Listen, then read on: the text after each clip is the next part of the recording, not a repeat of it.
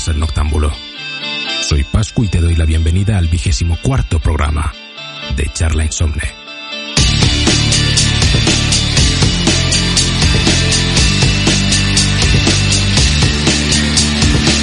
Como cada dos semanas y desde este pequeño e improvisado estudio de radio digital, espero poder hacerte compañía durante un ratito esta noche. Como en cada programa, voy a contar con la ayuda de tres personas que se han dejado embaucar para participar en este proyecto. Volveré a hablar de videojuegos con Héctor, en esta ocasión de la brecha generacional existente entre videojugadores y gamers. También tendremos la suerte de volver a contar con las recomendaciones de Dani, que nos hablará de una película que quizá no hayas visto. De nuevo, yo os hablaré de música, y la filóloga Carolina Álvarez nos hablará de la importancia del latín y griego dentro del currículum escolar. Ajusta el volumen.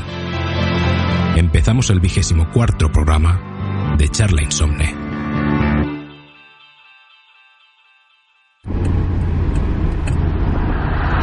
Estás escuchando Charla. Insomne.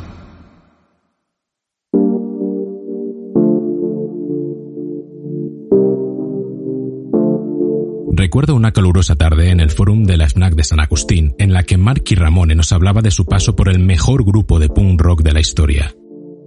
Cuando se abrió el turno de preguntas, un chaval joven demandó la opinión del baterista de forma capciosa sobre, y cito, el ridículo estilo musical que es el emo y su negativa influencia en la nueva generación de punk rockers. Marky, lo más respetuosamente posible, contestó que ese chaval sonaba exactamente igual que las personas adultas y conformistas que echaban pestes de los Ramones solo por hacer una música que ellos no entendían. Bueno, pues aquí estamos de nuevo en este vigésimo cuarto programa de Charla Insomnes, segundo de esta temporada. Eh, ¿Qué tal, Héctor? Muchas noches, ¿cómo estamos? Noches. Bien. Bien, me alegro. Recuerda hablar al micro porque si no, pasará como la otra vez. Eh, reconozco que esta intro eh, la he hecho un poco para picarte, ¿vale? Porque yo siempre, a mí me gusta mucho discutir con Héctor, ya sabéis que entiende muchísimo del mundo y de la industria de los videojuegos. Y sí, ahora le doy al botón, tranquilo. Y, y yo, pues, le pico un poquito diciendo que, que si quiere un bastón, porque las ideas nuevas como que le parecen ya de, oye, estos jóvenes que a qué están jugando, ¿no? Es una cosita así. Pero bueno, en realidad no, ahora, ahora veréis lo que pasa, ahora le voy a dar el timer y, bueno, Héctor, lo primero, aunque parezca que no tiene sentido o no, no se puede enlazar bien con este tema de eh, brecha generacional, eh, ¿qué ha pasado con eh, Epic y Apple? No sé, se han pegado unas pocas de hostias y ahí están, Pero pegándose de hostias. Uno para uno sin camiseta. No sé yo, uno para uno no, porque también está involucrado Google ahí en medio, así que dos para uno. A ver, vamos a, vamos a aclararlo para el que no lo sepa. Resulta que Epic ha denunciado a Apple. ¿Por qué? ¿Por qué? Cuéntalo que tiene gracia. Pues eh, Epic quiere, según ellos, y entre comillas, eh, mm, que paguemos menos para comprar cosas in-game del Fornite. Bueno, pero tú estás, tú estás ahora como dando la versión oficial de Epic. En realidad esto no es así. Pues eso he dicho entre comillas. Ah, vale, vale. Pues resulta, resulta que Epic, eh, dentro de la plataforma de Apple de venta, que no sé cómo se llama, la Store o no sé sí, qué, el Apple Store. bueno, pues Apple. ha colado su pasarela de pago para ese 30% que debería llevarse Apple de todas las ventas de los juegos o de las aplicaciones en general. Eh, bueno, pues eso, se lleva un 30%, ¿no? Hmm. Y ha puesto esa pasarelita para que Apple no tenga esas ganancias y sí las tenga Epic, ¿vale? A ver, un, resumen, ¿vale? Personalmente, lo que yo opino. Bueno, ¿qué opinas tú de esto? Yo, yo opino que, a ver, si estás vendiendo una cosa en mi plataforma, literalmente tengo que llevarme un poco de dinero. No sé, digo yo. Bueno, todas las plataformas lo hacen. Eh. Nintendo lo hace, Sony lo hace, Microsoft lo hace, Google lo hace, Steam, Steam por eso. Epic también incluso. Ep- Epic también, menos, pero también. pero el asunto es que han hecho una cosa muy mal, creo yo. Bueno, espera, va- vamos, vamos poquito a poquito, ¿vale? Vídeo de Apple, eh, de 1984. Resulta que publicaron en su día un vídeo emulando a aquella gran obra de Orwell, en el que salía en la pantalla un- una especie de gran hermano dictador, que se suponía que era IBM. Entonces salía una chica con un martillo, lo lanzaba, y era como, libérate de esto, ¿no? A mí, yo ya sé que eso la gente lo tiene... ¡Wow, madre mía, menudo pedazo de anuncio! Me parece súper fuerte, que una cosa tan seria como lo que es que lo que se trata en ese libro se compare simplemente en una guerrilla de, de empresas de tecnología cuando los dos son, las dos empresas son empresas capitalistas. Sabes tú eres el bueno ¿no? en, esa, en ese anuncio y el malo era IBM y los dos eran los malos. Y qué ha pasado qué, qué ha hecho Epic Pues básicamente, decir un tweet bastante mal, lo del Free, free Epic o Free, no, Free Fortnite Free Fortnite. en, en Twitter y dices, "Mm, no metas a tu, a tu audiencia que no es demasiado grande. Vale, ahí es de donde voy. Bueno, eh, han usado unos hashtags que son Free Fortnite y eh, como es, no dejes que 2020 sea 1980 Fortnite o algo así, ¿no? algo así. Bien, un juego de palabras súper adulto. Sí. Eh, ¿Cuál es la media de edad de jugadores de Fortnite? Aunque no te la tengas exacta, Mm, no lo sé, pero- ¿son mayores de edad? Probablemente menos de 16 en general sea Mm, casi todo. Yo diría unos 12, me estoy inventando este dato, pero bueno, si alguien lo quiere Yo, yo buscar. diría menos de 16 y eso seguro. Son menores de edad imberbes, ¿vale? Yo, eh, vamos a ver, yo no tengo nada en contra de este juego, de Fortnite. Eh, Héctor sí que tiene sus opiniones sobre él, pero eh, yo no tengo nada en su contra. Yo no sé jugar. Ya sabéis que yo no soy muy ducho en los videojuegos, me gustan mucho, pero no sé jugar mucho. Pero eh, la audiencia es, son niños. La mayoría, yo sé que hay adultos que juegan, pero la mayoría son niños. Le has pedido a tu audiencia, que son menores de edad, que vayan a, a que a acosar a las cuentas de Apple. Eh, no son tu ejército, Epic. No son tu ejército y lo que has hecho es una guarrada. Y Apple en su día y a día de hoy estará haciendo guarradas porque de hecho Apple está siendo investigada ya por el monopolio, ¿no? Por, eh, por supuesto monopolio. Y por eso Epic ha intentado pegar aquí la puñaladita. Ya, pues yo me sumo a esto, quiero mi 30% para mí solo. Exacto. Bueno, que ya hemos dicho, ya hemos comentado que el, el juicio tiene que ser un espectáculo y que vamos a comprar unas palomitas por si lo retransmiten, ¿no? El de Zuckerberg una tontería. El de Zuckerberg una tontería. Bien, eh, yo tengo una pregunta. Bien, eh, ¿por qué he metido esto de Epic y tal? Pues porque el- el target son niños, ¿vale? Mm. Porque la mayoría de niños y niñas, niñas también juegan, eh, ahora mismo están con Fortnite y la única plataforma que conocen es Epic. Y si acaso la Switch, y si acaso la Play, y si acaso Microsoft, pero de PC, ahora mismo les hablas de Steam y no saben ni lo que es. Entonces, una pregunta así. ¿Qué empezaste jugando tú de pequeño? Yo, mi primer juego, sea de la Game Boy, no sé, no sabría decirte cuál en concreto, pero un juego de la Game Boy. Probablemente, o de la, o de una NES falsa que tenía mi tío. Sí, bueno, una NASA o una, Sí, una una, una réplica de estas. Bien, mi juego fue el primero primero, fue en un Game Watch. Oh, madre mía, qué viejo. Sí, sí, pues estamos hablando de brecha generacional. De que no nos entendemos entre generaciones. De ahí la intro de Mark y Ramón y este joven que odiaba el emo. Bueno, eh, yo soy muy viejo, pero bueno, luego ya en el mundo de consolas, mi primera consola fue una NASA, que hubo que devolver porque se calentaba más que, que no sé, que, el suelo en verano. Y, y al final, pues nada, eh, tuve la suerte de que mis padres compraran una NES y que compraran el Super Mario Bros., que fue mi primer juego de consola, ¿vale? ¿Cuáles son, o cuál crees que es el primer juego de, de un videojugador, de un gamer, porque ahora son gamers, ahora ya no son videojugadores, eh, de un niño o de una niña gamer, ¿a qué están jugando ahora esta generación nueva que están haciendo? Probablemente un juego de móvil. No, no digo Fornite, un juego de móvil. Pero Cualquiera. digamos que eso sería, ahora mismo, claro, hay que redefinir todo. Eh, se redefine, como ya he dicho, gamer. Si yo le digo, yo me considero gamer, pero yo le digo a mis alumnos, por ejemplo, que son pequeños, que, que yo soy gamer y me dicen, pero juegas a Fortnite, no. Ah, entonces no eres gamer. Entonces hay que redefinir estos términos para esta nueva generación. Entonces, digamos que lo casual ahora sería los juegos de móviles. Digo yo, ¿eh? Quitando Clash of Clans o Clash Royale y cosas de estas. Entonces, quitando los casuals, la, nuestra redefinición o mi redefi- redefinición que he hecho yo ahora, eh, los gamers, ¿a qué están jugando ahora? A ver, si lo pones así, sí, sería Fornite, pero... Es Fortnite. Están jugando a Fortnite. Claro, yo ayer estaba ahí. Yo, a mí me gusta mucho picar a Héctor. Me gusta muchísimo discutir y la gente que me conoce lo sabe. Y ¿por qué, por qué ves mal que la nueva generación de gamers estén conociendo la industria por Fortnite? Porque los juegos free to play no me interesan como tal y su mm, forma de negocio no, no creo que sea digna de ninguna forma. Es poco ortodoxa hablando eh, muy, muy educadamente. A ver, ¿en qué consiste? Para la gente que no sepa cómo se gana dinero, cómo ganar dinero Epic con Fortnite, que gana mucho, mucho dinero. Mucho, en mayúsculas, en negrita, subrayado, 72, en Comic Sans. como, como se veía un meme, era un...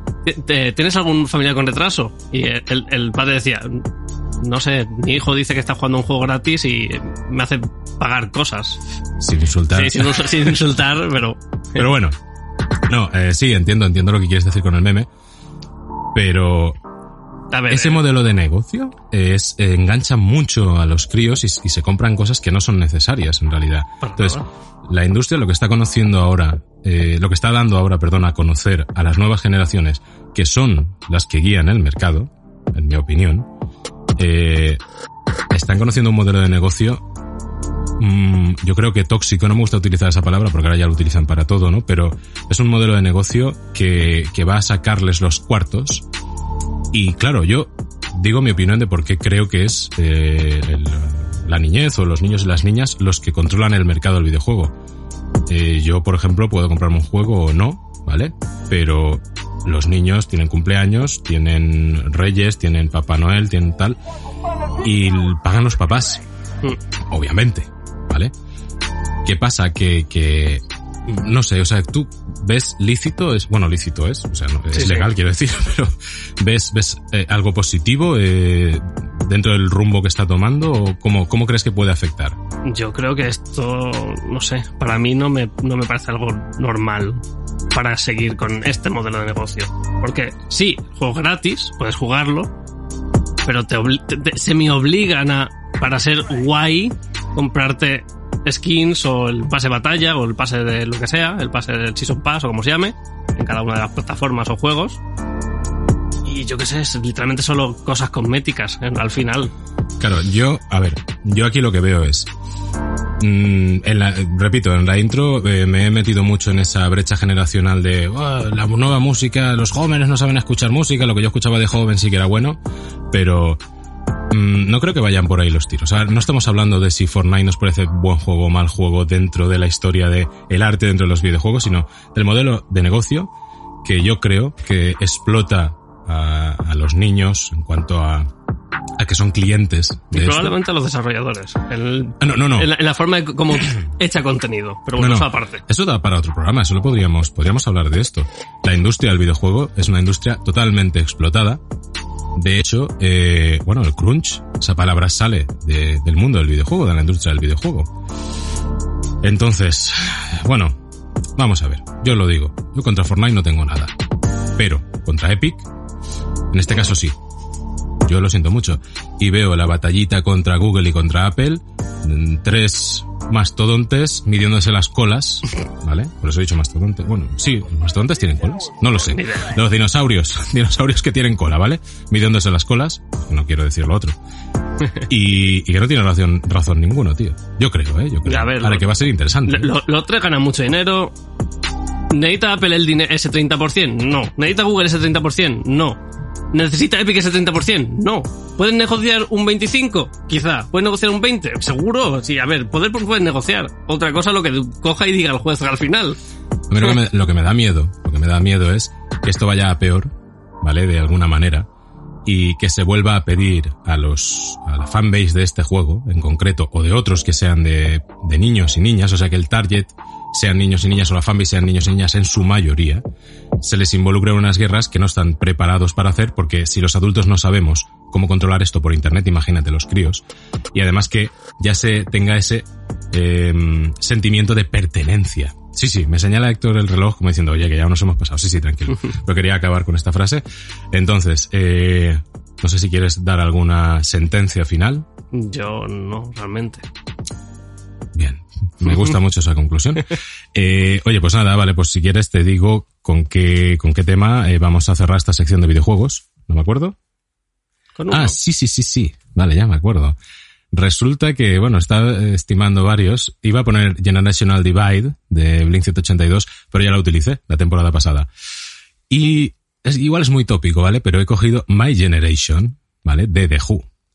Y digo, voy a darle una vueltecita de tuerca más para que no sea lo típico. He cogido la versión mono. ¿Por qué?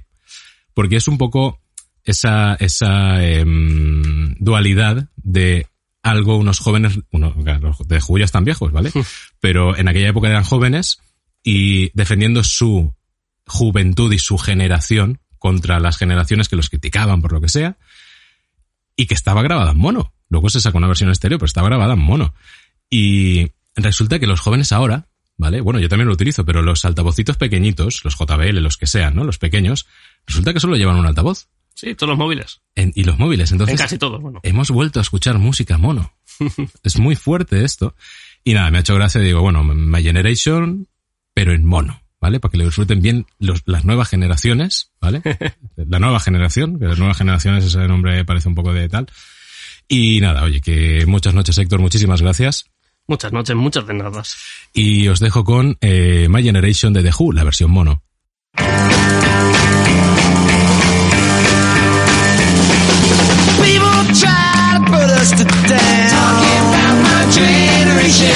Just because we get around. Talking about my generation. Things they do look awful. Talking about my generation. I hope I die before I get old.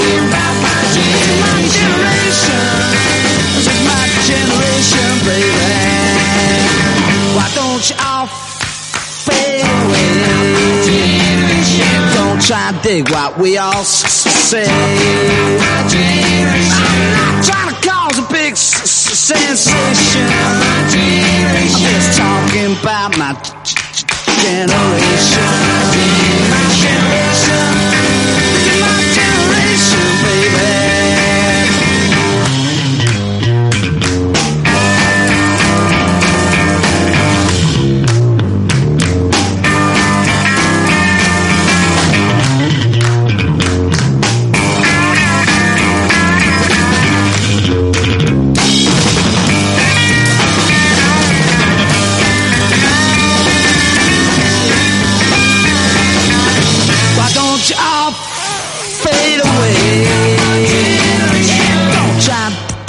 To dig what we all s- s- s- say. I'm trying to cause a big sensation.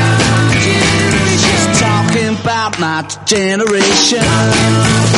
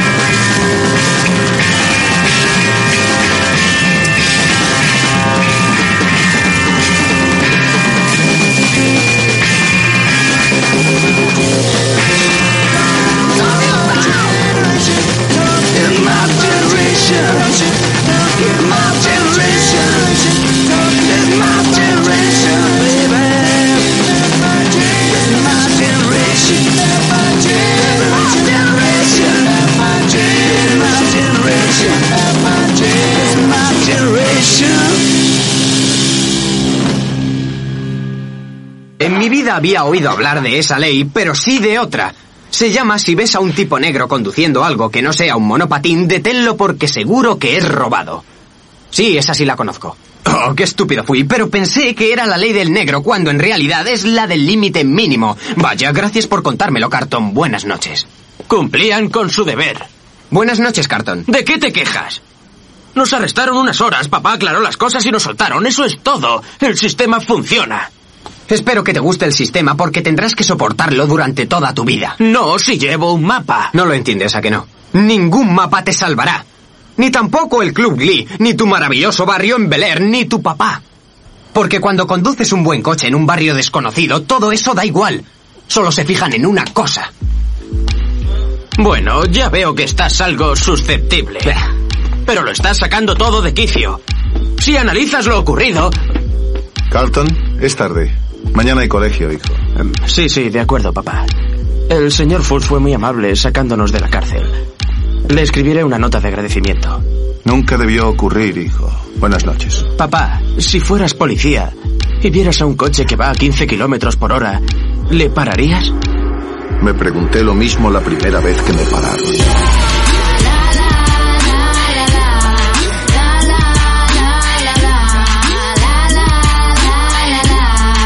Bueno, y llegamos ya a la sección de cine. En este caso, no desde Valencia, sino aquí mismo in situ en el estudio por segunda vez en la historia de Charla Insomne. Tenemos a Dani. Dani, muchas noches, ¿cómo estás? Hola, muchas noches. Encantado de estar aquí presente. Recuerda acercarte al micro. Ah, sí, perdona. Ahora ya no estás en tu casa. Vale, es verdad. Y bueno, eh, no has escuchado la primera sección porque no, no estabas aquí. No, a, a mí me gusta muchísimo escuchar la sección con Héctor y... Pero bueno, hoy no es posible. Claro, y no es posible porque Hoy no, es. no estábamos por TeamSpeak ni nada. Eso es. Entonces estabas en la habitación de al lado, de hecho. Pero bueno, el caso es que hemos hablado de la brecha generacional de, de videojugadores y gamers, ¿no? De, de qué nos parece en cuanto al modelo de negocio de- para los niños, ¿no? Fortnite y todo esto. Y hemos hablado de que la juventud está seducida con prácticas poco ortodoxas de, de técnicas de mercado, ¿vale? Entonces, una seducción poco ortodoxa, ¿de, de qué vamos a hablar hoy? Vale, muy bien. A ver, vamos a hablar de una película que se llama La Gran Seducción, ¿vale? La gran seducción. La Gran Seducción. Una cosa que tengo que... Hay dos películas Mm. que se llaman La Gran Seducción. Simplemente la, la que yo he visto es el rem, eh, no, no es remake, es... Bueno, sí, podría ser Es remake, mira, es remake. Pensaba, pensaba que no lo sabías. Sí, ah, sí, sí, sí. es remake, ¿no? Mm. Vale. De otra que es también canadiense, es una película canadiense esta, y Mm. la otra también, y pero la otra es de 2003 y esta es de 2014, ¿no? Ex, de, de 2000 2013 has dicho, vale, 2013, lo que pasa es que Vale. se estrenó aquí en 2014. Vale, vale. Pues, bueno, pues eso. Entonces yo la que he visto es la de 2014, la de 2013, 14, la de O 2013, sea, ¿vale? yo, yo también solo la de 2000, Vale, la vale. nueva. No, de hecho, te, te lo iba a preguntar por si acaso tú habías visto la de 2003 y digo, a ver si No, no, no, hemos visto la misma. Pero vamos, sí, porque hemos hablado de la película, de hecho me la recomendó Pascua, ahora que Sí. pienso, así que... Yo, Bueno. mm, mm, bueno, di, di, di. ¿De qué, ¿De qué trata esta película? Vale, a ver, pues bueno, es verdad que enlazando un poco con lo que, con lo que has dicho, se trata, la película trata de efectivamente seducir, ¿vale? Pero bueno, a ver, la cuestión es, eh, es un pueblo, un pueblo pesquero, tradicionalmente pesquero a las orillas de, no sé si es un mar o un lago, pero bueno, es un mar, es un mar. es un mar, vale. En Canadá, ¿vale? Y entonces tradicionalmente ha sido pesquero, les, les ha ido muy bien, pero en, en la actualidad, digamos, pues ya no pueden sobrevivir con, con la pesca. Y simplemente sobreviven con el subsidio que les da el gobierno a ellos. ¿vale? Y entonces ellos, pues, sim- simplemente están un poco, digamos, avergonzados, no avergonzados como tal. Bueno, di. Vale, No, es no, que no. eso puede ser un No, poco, vale, No, no, no, es que, es que te tengo, tengo apuntadito que quiero, Vale. quiero Vale, vale, hablar unas bueno. cosas, pero sí, están avergonzados. Están de- avergonzados de- de, de sobrevivir de esa manera, simplemente Mm. a, a costa del gobierno sin ellos, porque ellos no trabajan directamente, no, ya no, No. se dedican a la pesca, no, No. hacen nada, No, no, no. simplemente cobran eso. Entonces, eh, hay un plan, digamos, de una, de una empresa de eh, colocar una, su fábrica en, en algún pueblo, ¿vale? En algún pueblo con características similares a este. Es una empresa petroquímica. Es una empresa, una empresa petroquímica, Pues sí, imagino de, que también- de plásticos o algo así Es será, que no, me acuerdo Que- exactamente, No me acuerdo. pero por eso imagino que, que les vendrá bien buscar un sitio... Puede ser, sí, un sitio cercano al mar o algo así. La verdad es que no, no sé si lo llegan a explicar en la No, yo creo que no, pero... Bueno, la cuestión es que entonces tienen que poner ahí, bueno, tienen que elegir pueblo para, para poner la fábrica. Entonces ellos presentan su proyecto como pueblo para, porque evidentemente tener una fábrica allí daría muchísimo trabajo a la gente, que es lo que ellos quieren y tal.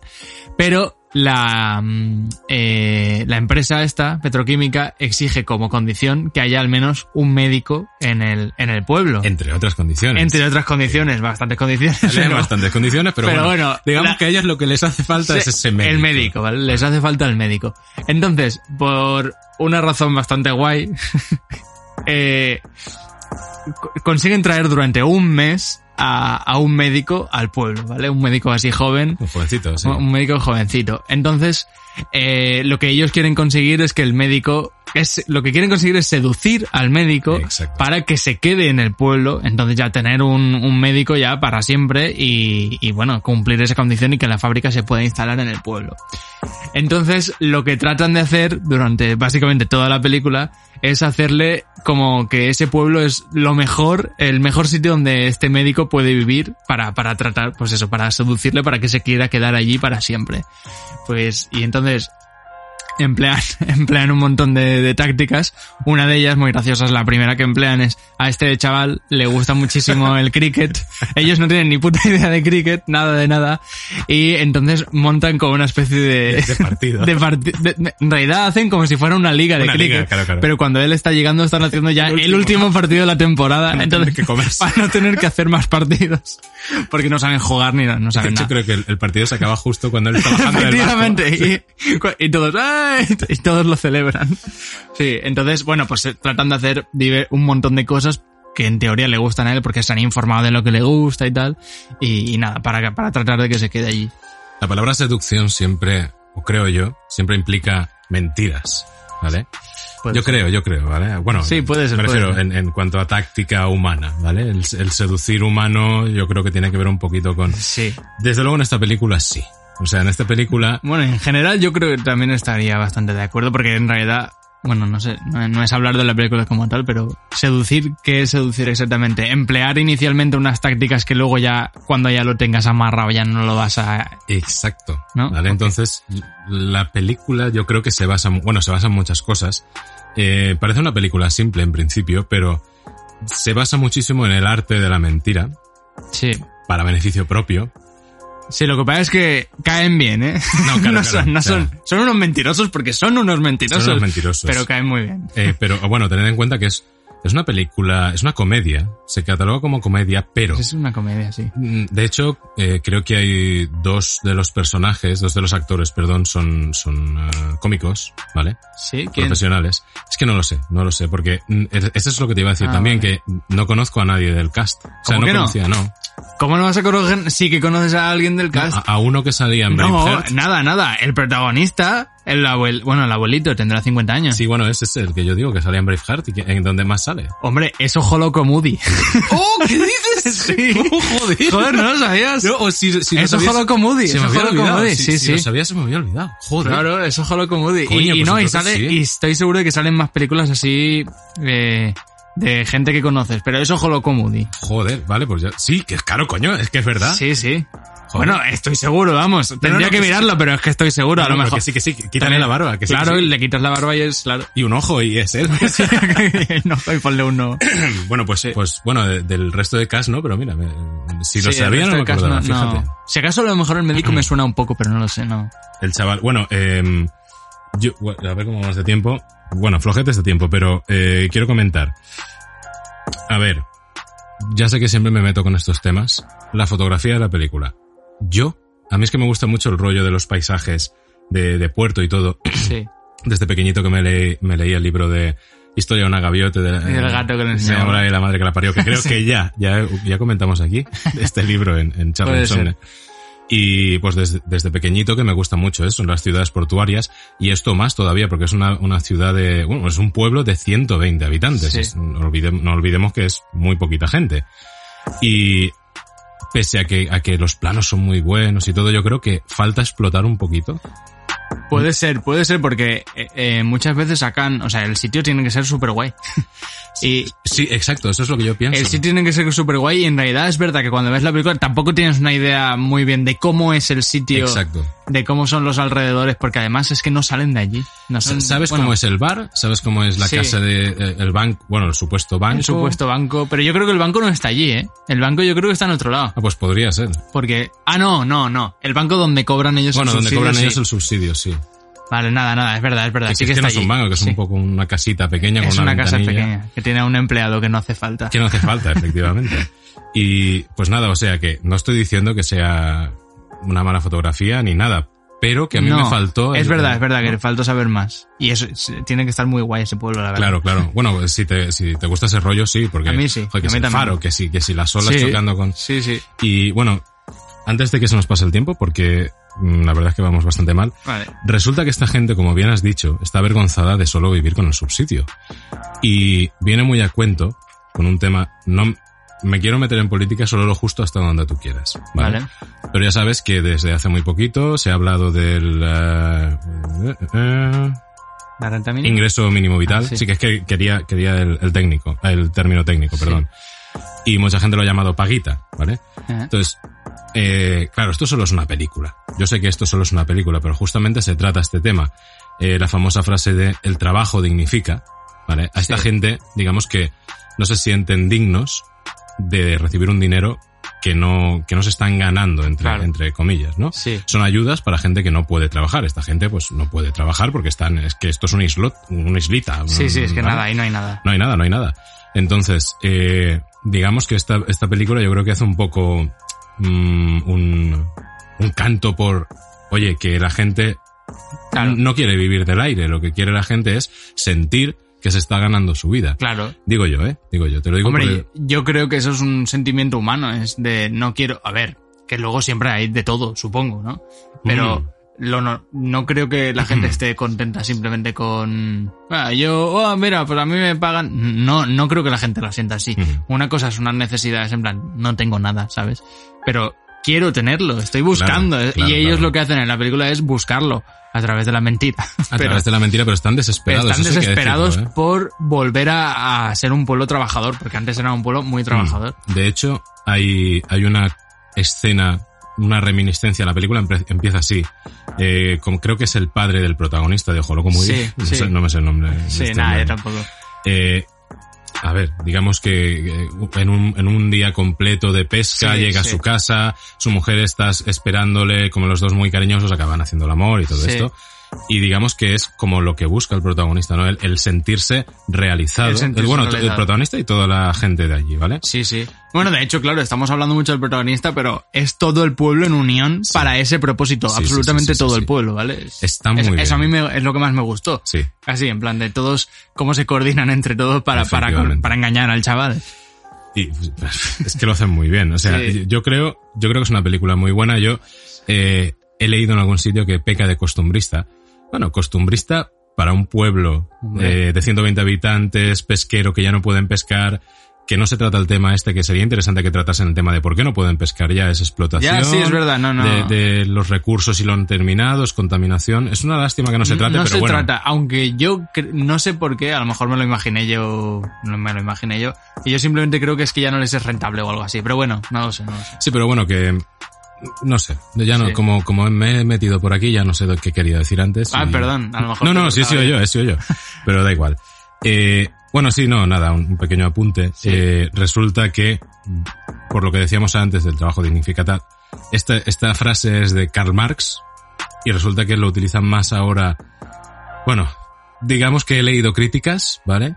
De, de medios, no de, no de gente, en la que una lo llama que es el- un panfleto del Tea Party. El Tea Party, olvidemos que, eh, olvidemos, digo, no olvidemos, perdón, que es un, una- un grupo de presión estadounidense de ultraderecha, ¿vale? Sí. Y luego también he leído que solo es una eh, apología de la clase obrera, o sea, Entre los dos se hacen. claro, claro. Entonces, A- al final lo que hay es lo de siempre, que aquí los políticos pueden estar diciendo unas cosas y otras, ¿sabes? Y al final la gente ah, va, solo quiere vivir, las personas queremos vivir. efectivamente. Y si queremos vivir, pues eso, pues con una, de la manera más digna posible y Claro. que tú, tú sintiéndote bien, sin importarte más allá de eso, no sé. Claro, Creo que y- al final hay que bajarlo todo mucho más al nivel de la gente y ya está. No sé. Sí, o sea, ahí el problema que hay es, bueno, lo que ya hemos dicho, que está muy bien que la gente que no tiene trabajo eh, de manera hasta que lo consiga, que tenga ese recurso, y luego, pues que la gente, aunque tenga ese recurso, que quiere buscar la faena, ¿no? Pero Claro, bueno, claro, esto, sí. esto da otro tema, pero bueno, creo, Sí, no, no. yo creo que, que es un tema importante. Hombre, la no, en película la, es el en la película es sí, sí, totalmente. Claro, es, claro. es el... O sea, la película mueve eso totalmente, claro. Sí. Yo creo que es esa frase, ¿no? El trabajo de- dignifica, yo creo que sería el- Sí, sí. el- la, tesis, la tesis de, La tesis, de la muy bien, película. la tesis. Digo yo, ¿eh? Es la tesis, sí, sí. Bueno, pues ya, ya nos hemos pasado, ¿verdad? Bueno, perdón. Sí, 12 minutillos, no, cosa mía. Yo es que pensaba que iba a dar para menos esta película, pero fíjate. A mí me gustó mucho. No, no, sé, me no, parece que da a, mí- a mí me encantó, me encantó, pero vamos, me han quedado cosas fuera. Recomendación bueno. de Pascu, ¿eh? Eh, yo es que la vi en un, en un cine, una especie de cineforum en una cafetería. Fíjate, o sea, para, para comentar el tema y todo. Hace ya mucho tiempo. Eh, bueno, pues nada, oye, te digo la canción que he escuchado, que he escuchado, digo, la canción que he escogido, Sí. ¿vale? ¿Cuál? Este es Stankian, ¿vale? Porque yo siempre pongo a System of a Down, bueno, siempre no, pero he puesto mucho a System of a Down, le he dedicado una sección de música. Y, y en este caso, pues digo, joder, pues a System ya lo he puesto mucho, voy a poner solo a Stankian, que es como poner a System un poquito así. Y la canción se llama Lie, Lie, Lie. Molt bé. Mentira, Muy bien, mentira, sí, mentira, sí. que es lo que vas a ver Que en la que película. Mentira, mentira, mentira, y después otra mentira. Totalmente. Y oye, eh, recomendabilísima esta película, de verdad, ya veréis. Sí. Y nada, Dani. Creo que es recomendadísima. re- recomendabilísima. Yo, sí, ella. Yo, bueno, me- Yo si no me lo invento. Eh, pero- Muchas noches, recomendabilísima, Vale, vale. lo que sea. Y oye, pues nada, pues eso, pues muchas noches, Dani. Muchas noches, Pascu. Muchísimas gracias por estar aquí en esta sección libre de humos, además. Libre de humos, Como sí. está Dani, no he fumado en Muy esta agradecido, sección. muy agradecido. Ah, enseguida me fumo uno. Sí. Y, y nada, oye, os dejo con Lai Lai Lai de Serge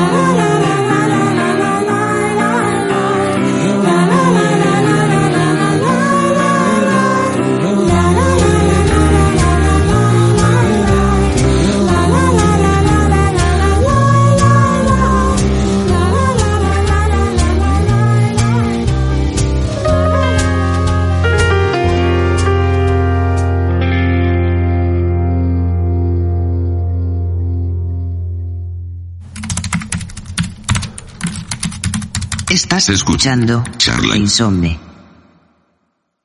Bien, eh, ya sabéis que yo soy muy de punk rock y aunque ponga otras, otros estilos musicales en, en el programa y haya hablado de, de muy variopintos estilos y de artistas en Charla Insomne. A mí me gusta muchísimo el punk rock y pues he hablado de grupos pues así más punk rock californiano que se, se le suele etiquetar o, o incluso hardcore melódico, pues como Black Wagon, Blink 182, Bad Religion, Sun 41, Distillers, todo esto, ¿no? De esto, de hecho, les he dedicado secciones a estos, a estos grupos que os he dicho. Y la sección de música de hoy va de punk, pero no de, de este estilo que normalmente yo suelo escuchar.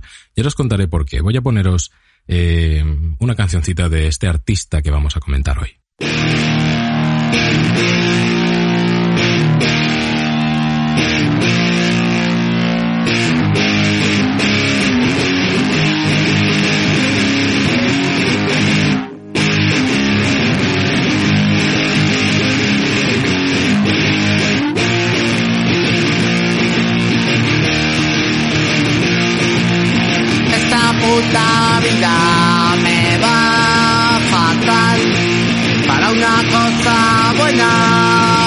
Pues sí, efectivamente, eh, la sección de música de hoy va a versar sobre Manolo Cabezabolo. Eh, y esto que estáis escuchando se llama Reptil Gusano, es del año 1995. Ahora comentaremos cositas de, del disco este que se llama Ya era hora.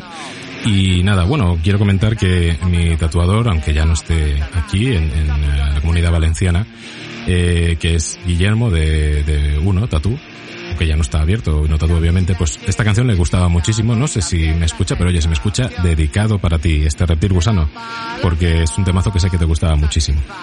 Eh, bueno, eh, el asunto es que yo os he comentado eso, que suelo escuchar otro tipo de punk, y os comento por qué.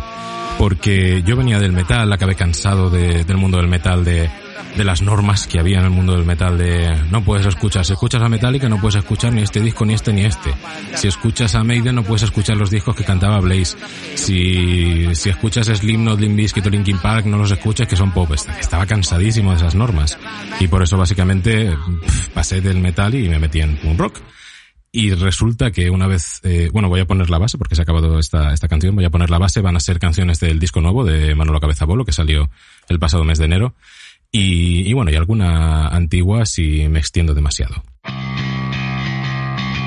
Bien, pues resulta que cuando empecé a escuchar punk rock, pues yo también escuchaba grupos, eh, pues rollo Boycott, eh, Piper Rack, Apoya Records, pero resulta que también había normas, había normas porque si, si escuchabas punk rock no podías escuchar ni Green Day, ni Blink 182, ni cosas de estas porque también era no sé qué.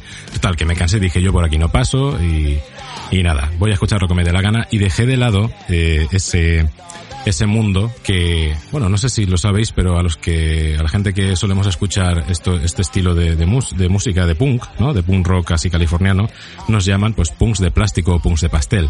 Y eh, a los otros, a los que escuchan el punk, pues de este tipo se les llama costra, ¿no? O sea, es una guerra absurda en la que yo no quería formar parte y simplemente dije, uff, paso, paso, paso de este tipo de guerras. Total, que después de muchos años, eh, retomo, retomo y digo, eh, pff, paso, paso ya de, de, de todo y vuelvo a escuchar Boycott, vuelvo a escuchar eh, La Polla, vuelvo a escuchar a Evaristo en, pues en cualquiera de sus proyectos. Y eh, veo en eh, una publicidad en redes sociales que Manolo Cabezabolo iba a sacar disco y que lo iba a sacar en, en vinilo. Y ni me lo pensé. Digo, lo compro, me da igual. O sea, no escuché ni, ni el single que estaba promocionando este nuevo disco. Lo compré. Me llega, lo pongo y me encantó, ¿vale? Ahora hablaremos de este nuevo disco. Pero bueno, eh, para que os voy a contar un poquito la historia de, de Manolo Cabezabolo, poquito, porque ya, ya voy mal de tiempo para esta sección. Pero bueno, eh, tener en cuenta que Manolo Cabezabolo es un punk de, guitarra y voz, ¿vale? Así empezó siendo Manolo Cabezabolo, Cabezabolo, perdón. De hecho, ni siquiera poseía él una guitarra propia. Después de, mucho tiempo ya pudo comprársela, pero bueno. Eh, es, es ese punk de, de Zetas y de Ks, ¿eh? Sustituir la C por una Z y la, y la C también por una K, ¿no? Con juegos de, pala- de palabras que a priori parece que no, no tienen sentido, pero que son muy inteligentes. Es punk de fanzine, ¿vale? Publicó dos maquetas allá por el 89 y el 92, que era solo voz y guitarra, y luego en el año 95 sí que saca el Ya era hora, eh, era con H y hora sin H, ya para, para que veáis como ese, ese, ese punk de falta de ortografía que a mí me gustó mucho. Y, y nada, era también guitarra y voz. Era guitarra y voz, tenía muchísimas versiones con la letra cambiada. Tenía Bueno, la temática de las canciones era mucho de, pues, de drogas, sobre especialmente el speed. Eh, también de introspección y hastío de, de- del sistema, ¿no? Como este reptil gusano, ¿vale?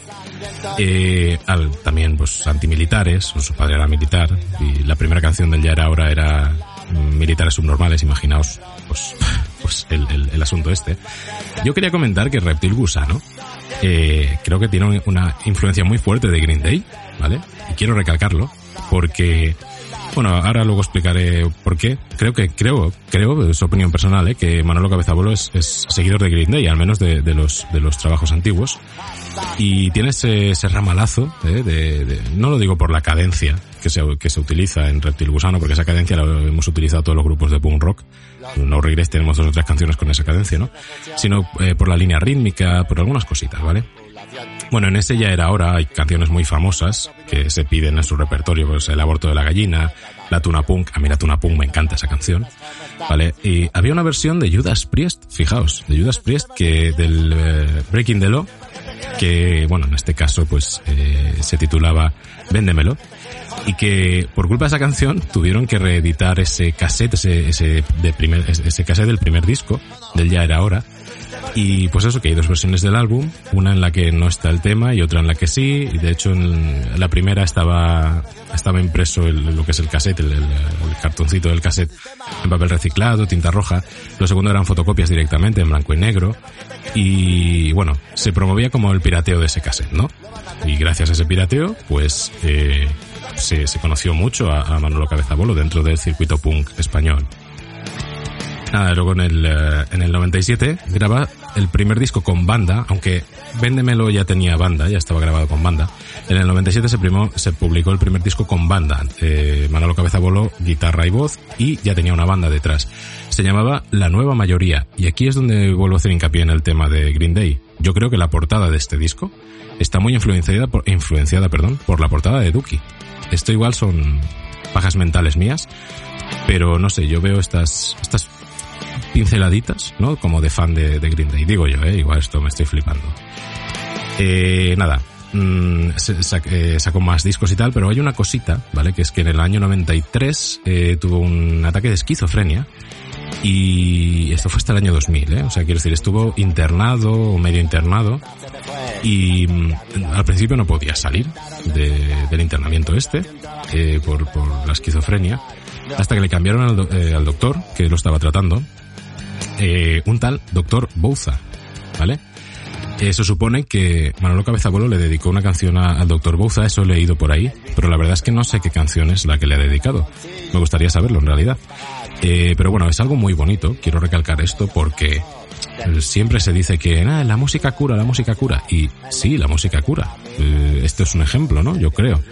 Eh, se dice siempre de una manera muy repipi, muy de Mr. Wonderful, pero en este caso, no estoy diciendo que te cure una enfermedad mental la música, pero joder, desde luego ayuda muchísimo, porque Manolo entró en, en, en el psiquiátrico con, y bueno, y le, pegó una depresión muy fuerte justamente por eso, por no poder seguir con su música.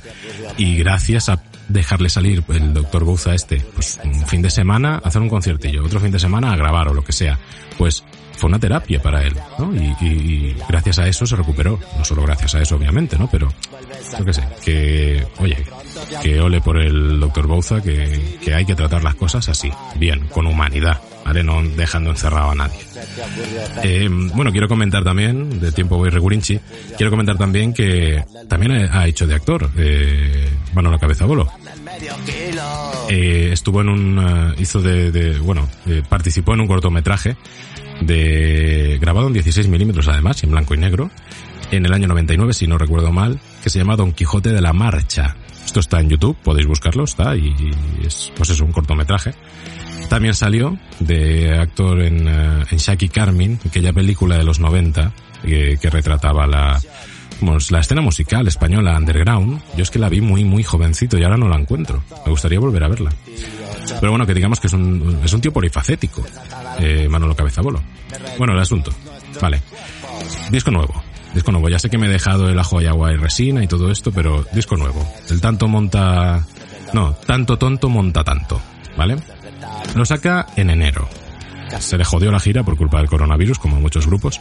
Este, este disco está grabado en OS Studios, en Novelda. Eh, el técnico, el ingeniero de sonido fue Oscar Streamline, si no me, si no me equivoco.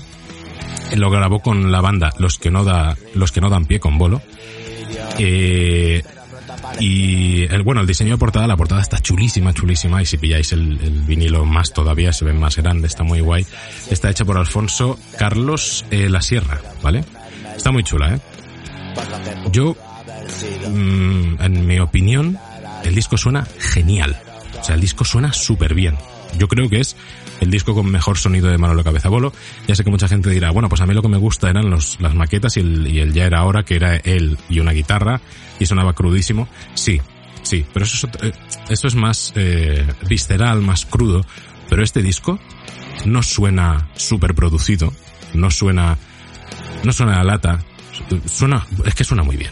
Suena muy bien, ahora veréis la canción que vamos a poner es del nuevo disco y veréis lo bien que suena. Está, a mí me gusta muchísimo y, y tiene la potencia perfecta. A mí la mezcla me parece perfecta para este estilo de punk. No sé, está genial, ¿eh? Yo recomiendo que, que escuchéis bastante. Yo creo que os va a sorprender, ¿eh?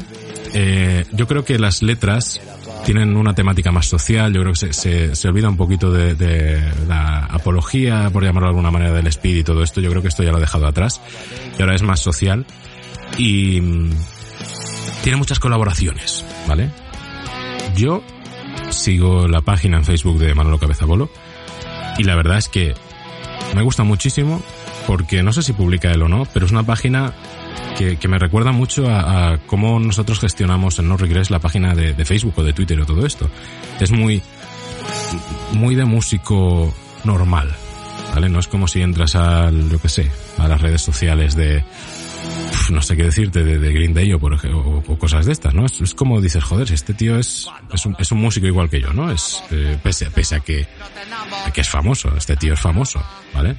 No sé, eh, hay mucha humanidad, ¿no? En cómo con- comunica las cosas, que cuenta, que no cuenta. Oye, pues este garito de Zaragoza, mira qué chulo está, y que lo van a cerrar o no lo van a cerrar, no sé, está muy guay.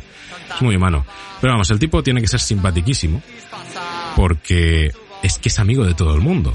O sea, tiene, tiene colaboraciones muy chulas y, y, y, che, pues eso, que, que, que colabora con mucha gente, tiene, tiene que ser muy simpático, tiene, tiene ese, y lo oyes en entrevistas, lo ves en vídeos en entrevistas y dices, joder, macho, este tío es, eh, tiene que ser muy simpático. Choca un poquito con esa imagen de, de punky, de, de chupa y de calle y de tal, como que más, más, eh, agresivo, por llamarlo de alguna manera. Pero no, yo repito, o sea, la palabra de, de, esta sección va a ser simpático, porque yo creo que es un tío muy simpático. Y veréis una cosita, veréis una cosita. Em, voy a hablar ya del tema que voy a poner, porque me he pasado, vamos, me he pasado de la raya con, en esta sección. Eh, el tema que voy a poner es el último, es el tema que cierra Tanto tonto monta tanto, y se llama Historia histérica. Las colaboraciones son de Shohai y de Red de ex violadores del verso. O sea, mm, hay, hay caché aquí, ¿vale? O sea, historia viva del punk, historia viva del rap en España. Y tiene, hay un par de cosas que quiero comentar de esta canción. La primera es la duración. Creo que es la canción de Manolo Cabezabolo que más dura. Son 5 minutos y 25 segundos. Eh, esto choca porque Manolo Cabezabolo sigue la, mm, digamos, la línea de los Ramones en cuanto a canciones cortas y directas, ¿vale? Em, esta historia histérica creo que es un resumen perfecto de, la historia de España, ¿vale? Mucha gente dirá, "Uf, esto se queda en lo frívolo. Yo creo que no. Yo creo que es la historia de la gente que se desilusionó a cada paso y a cada promesa y bueno, escuchadla vosotros mismos, escuchad muy bien la letra.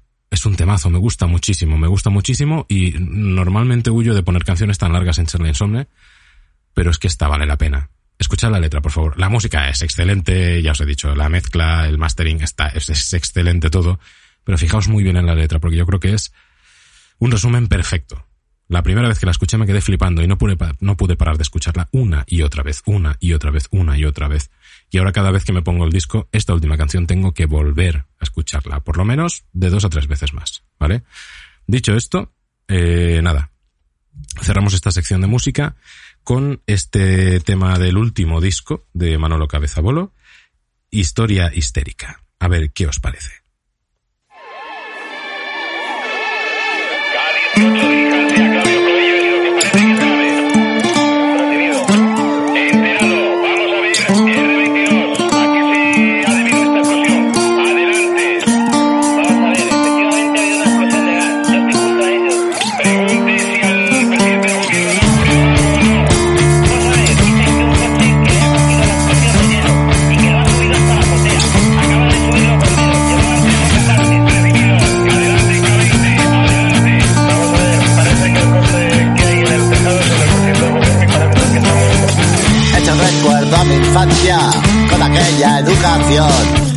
Para entregar nuestras vidas a nuestra patria y a Dios. Escuchábamos el himno y a cantar el cara al sol y después la catequesis de primera comunión. Recibí el cuerpo de Cristo, que menuda decepción. Así rompí con la iglesia y dejé a Dios en un cajón. Rezaba obligado, arrodillado, sin saber de qué iba todo ese tinglao. Y mientras tanto el caudillo agonizaba y el 20N llegaba. Y pasado poco tiempo se moría el dictador. El monarca y los partidos empieza la transición. Su transacción de poderes con ese invento eficaz. Monarquía parlamentaria, el pro de la libertad. Falsa democracia, en la que perduran los principios básicos de la dictadura. Falsa democracia, en la que perduran los instintos básicos de la dictadura. Elecciones generales, el sufragio universal. Fue el centro de Suárez el primero en gobernar. Presumió de que podía y por eso prometió las palabras prometidas que luego nunca cumplió. Con el susto del tejero, todo más se complicó. Útil por consiguiente y el socialismo llegó. 12 años esperando que hubiera un cambio social. Tuvimos la ley corcuera y nos trasladan la OTAN. Falsa democracia en la que perduran los principios básicos de la dictadura. Falsa democracia en la que perduran los instintos básicos de la dictadura. Luego tomaría el relevo el Partido Popular, que llevaría a la patria al estado del bienestar y ayudó a salvar el mundo yendo a la guerra de Irak. Y soldados engañados fueron obligados cuando hacían el servicio militar. Aquello se vino abajo, volvieron los del capullo y empezó la recesión y la crisis en el mundo, rescatando a los bancos con dinero del Estado. Entró en acción esta vez el increíble Mariano. Ayudas y subvenciones para levantar el país. Aeropuertos en Levante y relaxing en Madrid. Falsa democracia en la que perduran los principios básicos de la dictadura. Falsa democracia en la que perduran los instintos básicos de la dictadura. Españoles, puedo prometer y prometo que Franco ha muerto.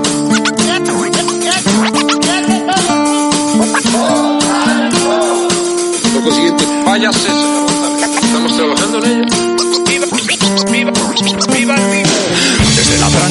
Hasta la exhumación y aún sigue vivo el espíritu del dictador. Ondeaban al pollo los herederos, banderas con olor a rancio en el mausoleo. Dilema antifascista, contra el cara al sol, ladrillazo cara vista. Historia histérica, histeria histórica, líderes payasos en una moncloa cómica. La ceja de zapatero, que si el bigo debe andar. La coleta de Pablo Iglesias o la barba de Abascal. Pedidos a la mar y aquí no pasa nada. Cuanto más engañan no los votan más. Demostrado está la gente que cualquier deficiente puede ser un presidente. Mierda, fascistas, putos fascistas, cerdos fascistas, fuera fascistas, falsa democracia en la que perduran los principios básicos de la dictadura. Falsa democracia en la que perduran los instintos básicos de la dictadura. Falsa democracia en la que perduran los principios básicos de la dictadura. Falsa democracia en la que perduran los instintos básicos de la dictadura. Falsa democracia. Utilizo cualquier medio para viajar. Gané mi pasaje en el Titanic con una mano afortunada al póker. Tuve mucha suerte. Todo en la vida es un juego de azar. Un hombre que se precie crea su propio azar. ¿Verdad, Dawson? ¿Le parece atractiva esa clase de existencia desarraigada? Sí, señora, me lo parece. Verá, siempre llevo todo cuanto necesito. Aire en mis pulmones y unas hojas de papel en blanco. Me encanta despertarme por la mañana sin saber lo que va a ocurrir. ¿A quién conoceré? ¿O dónde me llevará la vida? Hace unas noches dormía bajo un puente y ahora estoy aquí, en el buque más grande del mundo, bebiendo champán con personas distinguidas. Estás escuchando Charlie.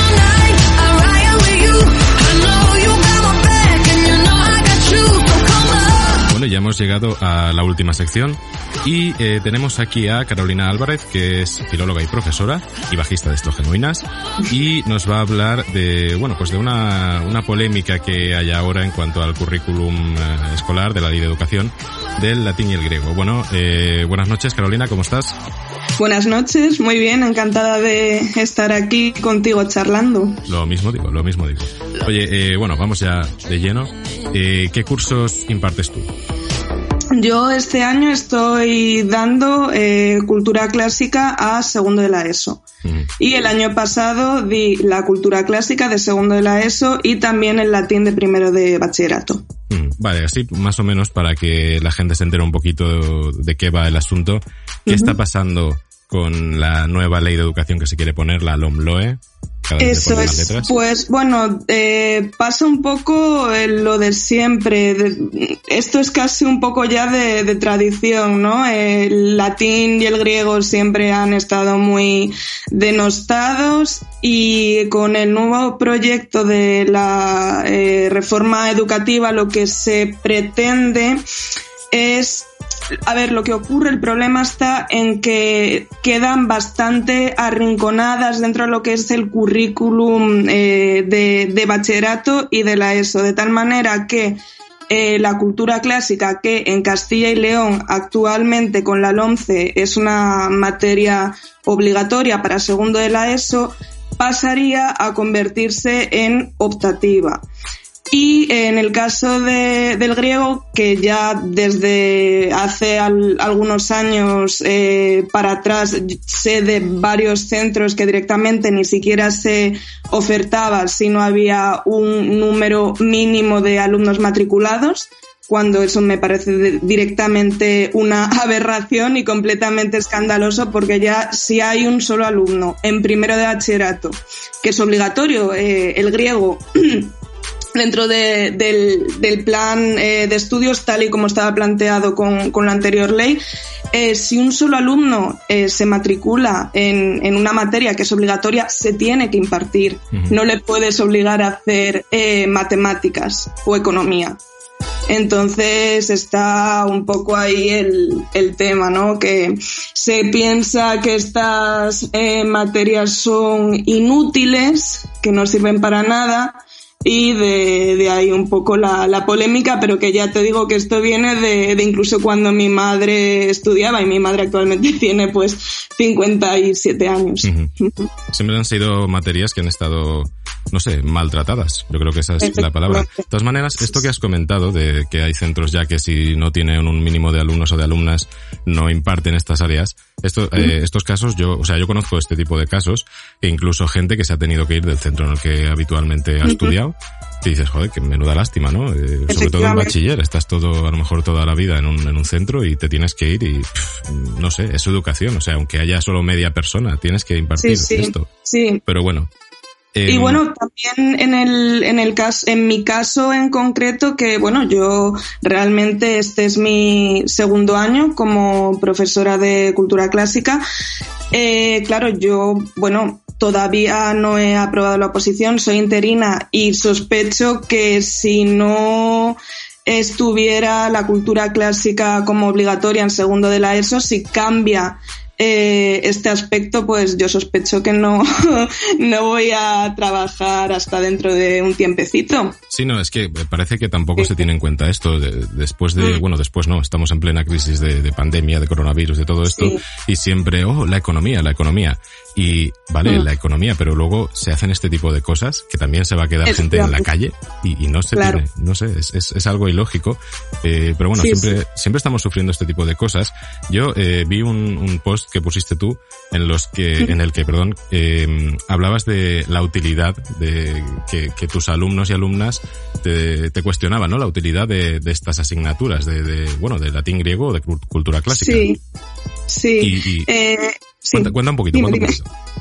No, eh, bueno, es que, claro, lo que pasa es que, por ejemplo, las dudas que tienen ellos eh, cuando se enfrentan a esta materia por primera vez es, en primer lugar, claro, ellos dicen, es que es una asignatura nueva, nunca la hemos estudiado, ellos piensan que lo que se va a estudiar en cultura clásica es exactamente lo mismo que en historia, pero no es así. Bueno, también depende de cómo lo enfoque cada profesor, ¿no? Y claro, yo también te reconozco las cosas como son, que como yo soy una apasionada del latín, el griego, la cultura clásica, aunque trato de hacerlo muy accesible para todo el mundo, sí que soy exigente, ¿no? Y entonces, no exigente en el sentido de que ponga notas bajas, ni muchísimo menos, ¿no? De hecho, a mí me encanta poner eh, sobresalientes a los alumnos que se lo merecen y se lo ocurran. No, sino que como yo me tomo mi materia muy en serio y tal vez hay otras personas que la ven como una María, da igual, profesores, alumnos o, o incluso los padres, ¿no? Pues eso, me he encontrado con alumnos que a veces me preguntaban porque se quejaban, igual si había habido un número de suspensos con los que ellos no, no contaban. Decían, bueno, pero es que esto, ¿para qué sirve? Porque nuestros padres no estudiaron cultura clásica, como si eso fuese una especie de, de justificación, ¿sabes? Y claro, yo también a los chavalitos de segundo de la ESO, mm, por mucho que tú quieras hacerles ver que esta asignatura o cualquier otra les va servir, eh, no, no lo ven hasta dentro de un par de añitos, ¿no? Entonces, pues bueno, claro, es que lógicamente es lo que comentaba yo un poco en ese post, haciendo un poco de humor, claro, eh, la cultura clásica en latín no es una navaja suiza que te vaya a sacar de un apuro si te pierdes, yo que sé, en la selva, no es una brújula, estudiar latín no te va a servir para irte de Erasmus en el Vaticano y, no sé, y hacerte colega del Papa, ¿sabes? Pero es eso, que bueno, también hace unos años hubo un libro que estuvo muy de moda a propósito de todo esto, que es la, la utilidad de, de lo inútil, de Nucho Ordina, en el que también se plantean todas estas cuestiones, ¿no? ¿Para qué sirve la música? ¿Para qué sirve la filosofía? Eh, claro, en una sociedad que es tan utilitarista, que se plantea el tema del conocimiento como si fuera algo eso. Si no da dinero, no me renta, ¿no? Exacto. ¿Para qué voy a estudiar eh, cultura clásica? Mismamente también a mí cuando me preguntaban por mi carrera, que parece que es como de frikis, si te encuentras a uno de, de clásicas es una especie de, de rara avis, claro, me preguntaban, ¿pero eso para qué sirve? Y y eso, claro, eso solo te sirve para ser profesor. Y yo lo comentaba con un amigo de filosofía que me decía, es que a mí cuando me dicen para qué sirve la filosofía, le digo, para ser profesor, claro que sí. ¿Y para qué sirve estudiar medicina? Para ser médico. ¿No? O, o magisterio, ¿para qué sirve magisterio, coño? Claro, es que profesora ese también. tipo de argumentos se puede aplicar a cualquier cosa. Sí, ¿no? ¿Para qué sirve estudiar? Mm, sé, eh, eh, sabes a lo que me refiero, Sí, ¿no? sí, que por es supuesto. también completamente básico, simple y, y muy limitado de miras. Sí, pero es que, mira, fíjate, eh, yo soy maestro de, de primaria, de, de música, bueno, soy generalista, tengo Sí. tutoría y todo esto, pero soy de música, o sea que también sé de que es un poquito lo de que te va a pulir en la asignatura. Uf, Y- sí, también con música tela. Sí, sí, claro, o sea, en, en bachiller creo que ya ni está, ¿no? Desde hace tiempo. Y, y bueno, bueno, yo te hablo de primaria porque eh, mis alumnos y alumnas son pequeños, bueno, pequeños, tienen 9, 10 años. Y Ajá. ya empiezan a, a preguntarme que para qué sirve esto que estamos aprendiendo en matemáticas o aquello que estamos aprendiendo en valenciano o en, o en- en castellano. ¿no? Y Sí. claro, eh, ¿en qué estamos, a ver cómo lo digo, eh, qué estamos haciendo a, a la gente joven y a los niños para que ya se estén Mm. cuestionando si no gano dinero no me sirve? Quiero Sí. decir, se está enfocando la educación eh, desde un punto de vista totalmente neoliberal. O sea, cada vez Efectivamente. eh, no Mm. sé, yo ya sé, siempre estoy diciendo esto, pero es un problema totalmente sistémico y resulta que estamos dejando eh, este tipo de decisiones, tanto una ley de educación o, o cualquiera de otras leyes, pero bueno, de educación, Sí. que es en lo que estamos, en manos de gente que que no sé si ni siquiera ha pisado un colegio, a no ser que haya sido para asistir al colegio ellos y ellas. ¿no? Sí, los, los llamados gurús, ¿no? Que parece que lo solucionan todo y no saben luego un poco lo que es eso el día a día en, en las aulas, estos pedagogos que van aquí de... Sí, me, me encanta cuando dicen de de- coach motivacionales y todo Sí. es súper positivo y vamos, que no venimos aquí, no, quiero decir, es un poco la filosofía esta de yo no empecé a dar clase porque viera el Club de los Poetas Muertos. Exacto. Vamos a ser un poco realistas. Efectivamente. Sí, sí. Y es, es un problema porque, claro, yo cuando me pasó este curso, eh, bueno, el curso pasado, y dije, jope, ya están así. Y, o sea, porque cuando ya son jovencitos ya te cuestionan todo, que eso está muy bien, pero ya de- de- de- que, que te estén planteando la utilidad en cuanto a dinero, ¿no? Y Sí. dices, jope, si son muy jóvenes, o sea, como para estar haciendo estas cosas. Pero bueno. Pero, eh, ¿sabes lo que creo que ocurre con esto? Que le he estado dando vueltas últimamente. Yo creo que también es como una cuestión de, de falta de sensibilidad. Eh, no me gusta pecar de elitista y ni siquiera voy por ahí, pero me refiero, da igual que tú a un chaval le, le expliques eh, lo, la utilidad que tiene para cultivar el espíritu, porque además me parece que realmente tiene una utilidad eh, práctica, por ejemplo, saber filosofía, porque desarrollas el conocimiento, el pensamiento crítico, etcétera. La utilidad de la música, la filosofía, la literatura. Si esa persona no, no tiene una amplitud de miras, si no es sensible y tal, da igual, es que no, no lo van a ver, no lo van a aplicar, es, es imposible. Si es que vivimos en una sociedad un poco aborregada, las cosas como son. Sí, no, yo, yo lo que veo es eso y además esto igual es, eh, no sé, teorías mías de estas que digo que la gente no tenga en cuenta cuando las digo, pero el asunto es, estamos, eh, me voy a, a latín y griego puro, ¿vale? O sea, es- sí, filosofía y cultura clásica obviamente tienen relación, pero latín y griego. Em, vamos a ver, eh, yo creo que estamos sufriendo un, un ah, proceso de em, cambio en el significado de las palabras, de las palabras, perdón, casi como una neolengua orwelliana, que, bueno, pues ya sabemos, eh, la palabra libe- liberal ha cambiado totalmente de significado. Ahora están intentando cambiar la- la- el significado de fascista. Ahora los fascistas resulta que son los antifascistas. Y todo esto, yo creo que al final eh, nos lleva a una ignorancia, el, el- el que se caigan asignaturas del currículum escolar, eh, nos lleva a una ignorancia total y de ahí, creo yo, están surgiendo movimientos, pues los terraplanistas, los antivacunas, todo esto que está ligado a la extrema derecha. Esos ya existían de antimongoliana. antes. Lo que pasa es que últimamente están haciendo demasiado ruido y se les está dando demasiado protagonismo y visibilidad. Pero estos ya estaban ahí. Sí, pero me refiero, eh, hay gente sumándose, que, que dices, joder, si ahora que tenemos toda la Y información. Miguel Bosé variando también. Sí, sí, pero quiero decir, ahora, ahora tenemos todo al alcance de, de la mano, tenemos el móvil en el bolsillo y podemos Sí. buscar cualquier cosa e interesarnos por cualquier cosa y resulta que estamos perdiendo la inquietud por lo real y nos estamos yendo a, a fantasías que, que no tienen por dónde cogerse, que, que, que no se pueden, o sea, que se han demostrado ya mil veces que son mentiras y, y estupideces y sin embargo Sí. se sigue escogiendo eso y, y yo creo que tiene relación con justamente con, con cada vez eh, tener menos conocimientos y Sí, sí. buscar solo la utilidad. No sé. Ah. esto es- En la sociedad de la información, últimamente estamos más desinformados que nunca, aceptamos las fake news, los bulos y es también muy paradójico. ¿no? sí, no sé, no sé. Mm, Oye, eh, pues nos hemos quedado sin tiempo. Ha estado muy interesante. Muy Eh, bien. Y te agradezco mucho que hayas participado aquí. Eh, ya que estamos, eh, Estrogenuinas, tu grupo, acaba de sacar un videoclip de la canción Gentrificación. Eso es gentrificación. Eh, ¿Recomiendas su visionado? Hombre, por supuesto.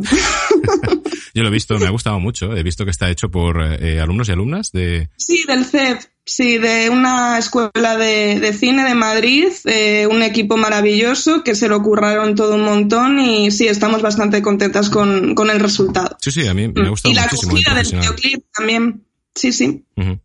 Bueno, pues lo dicho, muchísimas gracias por participar en Charla Insomne. Y Vale. nada, vamos hablando. Un saludo. Un saludo, buenas noches. Y resulta que ya hemos terminado. El vigésimo cuarto programa de Charla Insomne acaba aquí. Te recuerdo que puedes participar en el programa poniéndote en contacto con nosotros dejando un comentario en los perfiles de iVoox o de YouTube de Charla Insomne. Puedes escuchar Charla Insomne en iVoox, YouTube, iTunes, Spotify y Twitch. Te recuerdo que tenemos una lista en Spotify con toda la música que hemos ido poniendo durante todas estas temporadas de Charla Insomne. Solo tienes que buscar Charla Insomne Música. Insisto en que yo personalmente me hago responsable de las opiniones vertidas en este episodio por los colaboradores y las colaboradoras. Quiero agradecer a Héctor, a Dani y a Carolina por participar en el programa de manera totalmente desinteresada. Ojalá te haya gustado el episodio de hoy. Espero haberte hecho un poco de compañía durante este rato que hemos pasado juntos esta noche. Te estoy muy agradecido por habernos escuchado y ya sabes, nos vemos en dos semanas en el próximo programa de Charla Insomne. Por favor. Tú y yo quizá no podamos ver más allá de nuestras elecciones, pero ese hombre no ve más allá de ninguna elección. ¿Por qué no? No las entiende, es incapaz. Para él son variables de una ecuación. Una a una, cada variable debe ser resuelta y luego compensada. Ese es su objetivo. Balancear la ecuación. ¿Cuál es tu objetivo? Desbalancearla.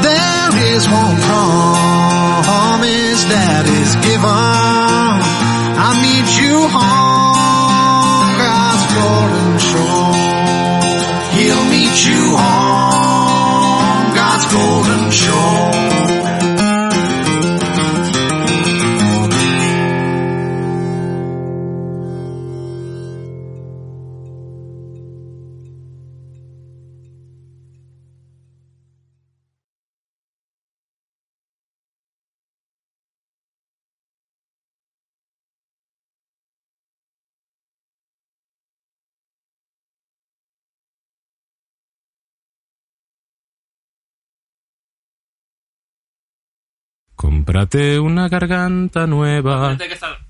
Aguantándome probablemente todo. A ver, si tienes que toser, tose.